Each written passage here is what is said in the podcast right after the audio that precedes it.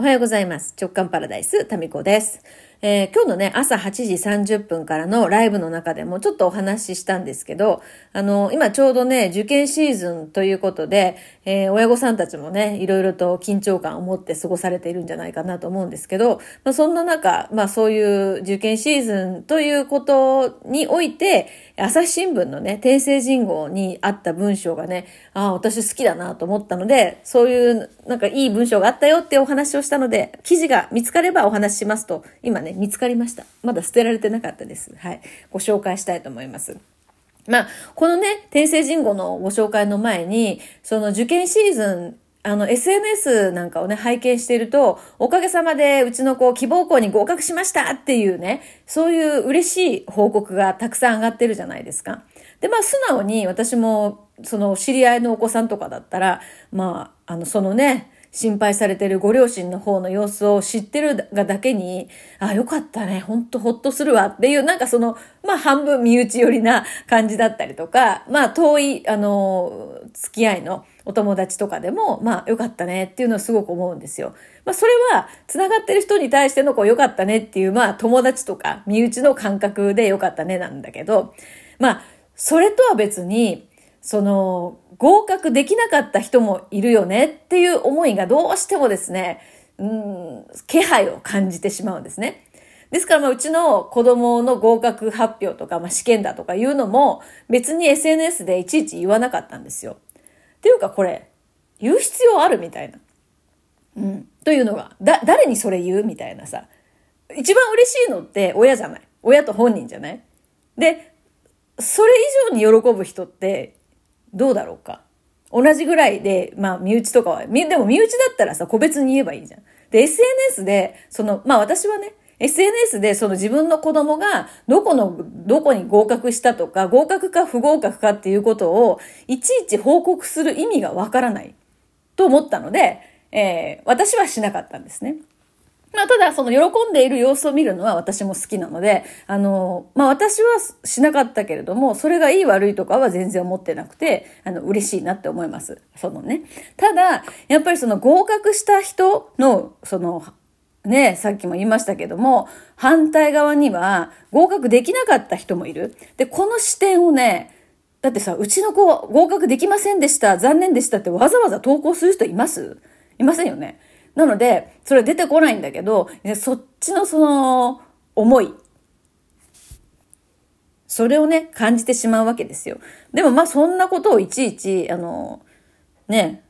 言う場もなく、別に言語化するチャンスもなかったんですけど、それをなんかね、うまいことを転生人語で言葉にされてたので、嬉しくなったんですね。まあ内容はですね、最初ね、ドラえもんの話から入るんですね。ドラえもんののび太、ドラえもんに出てくるね、のび太くんは、もう何をやってもうまくいかないと。で、テストも0点だしね、犬に噛まれるし、ジャイアンにはね、漫画取り上げられるし、みたいな。まあ、いろいろとこう、子供ながらにいろいろつまずいていくんだけれども、だけど、年に数回はですね、今の自分より少しはマシになりたいみたいな一年発起するシーンありますよね。で、まあそういうところを考えてみると、案外芯は強いのかもしれないという前置きがありまして。で、その、この作者のね、藤子 F 不二雄さんが雑誌のとあるインタビューで、結局その自分たちのその作品を通して何を一番伝えたいかっていう話のインタビューの中でね、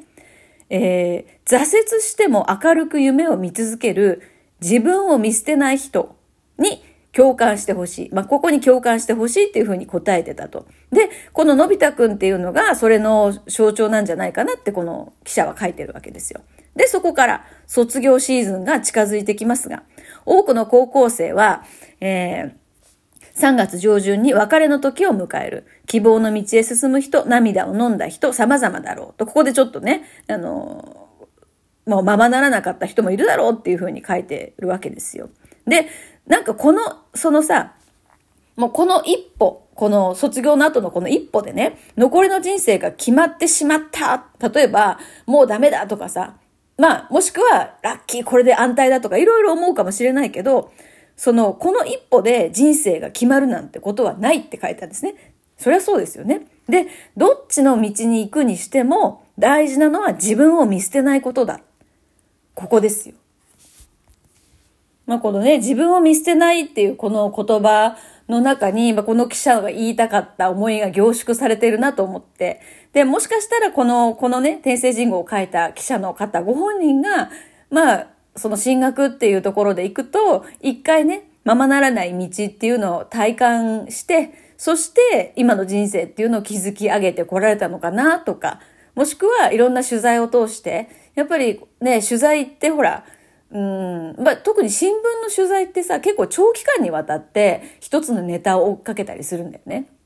うん。それな、まあそういうことで、その、まあ、表に出ない裏側の、こう、華やかではない部分っていうのをやっぱり取材を通して知っているからこそ、一見こう、おめでたい、おめでたいのは出やすいし、言いやすいですよね。で、そういう表面に出るものの裏側、見えないところに実はこういう思いの人がいて、でもそれって負けじゃないんだよ、みたいな。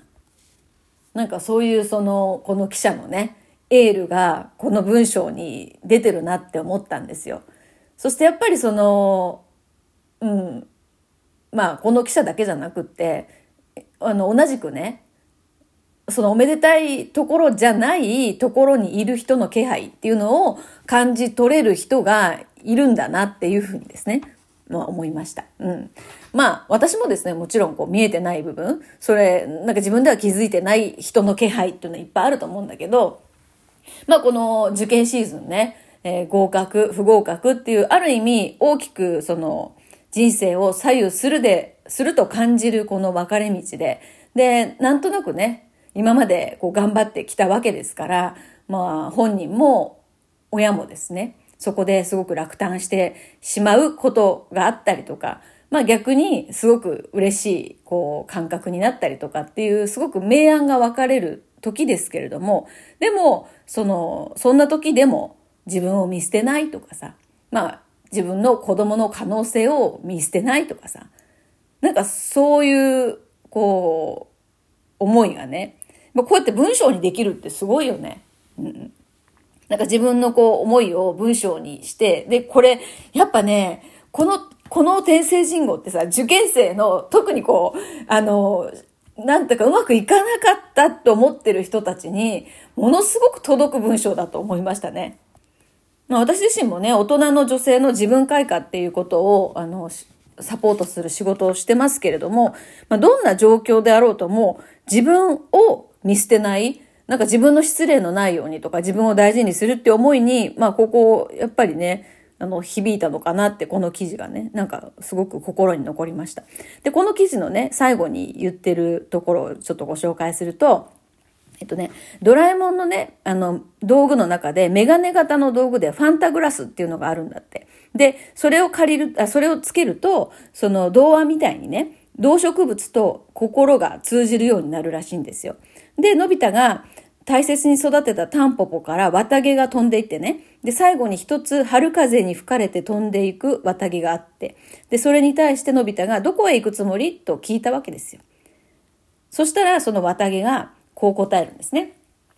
わかんないけど、だけどきっとどこかで綺麗な花を咲かせるよというふうに答えたと。で、え最後に一言、旅立つ若者たちに幸あれ。